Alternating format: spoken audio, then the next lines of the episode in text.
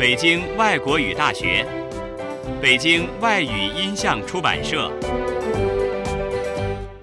The Beijing Foreign Languages Audiovisual Publishing House, Beijing Foreign Studies University.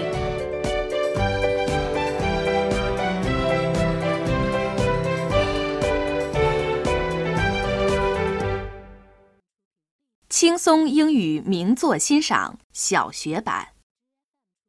灰姑娘， Cinderella. Chapter 1 Ella, Ella, Cinderella.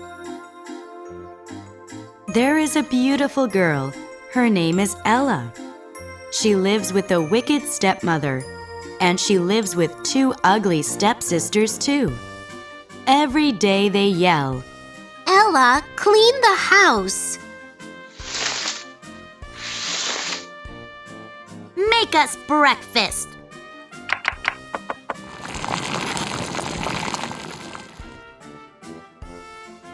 Ella is cleaning the house. She is cleaning the fireplace.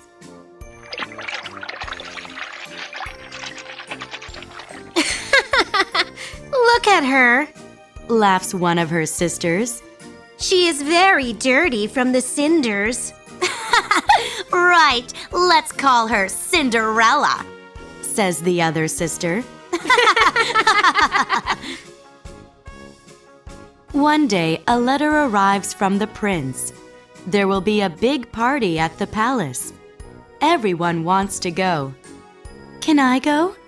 asks Cinderella, No, you're too ugly and dirty. says her mother. Dresses, Cinderella. Her sisters yell.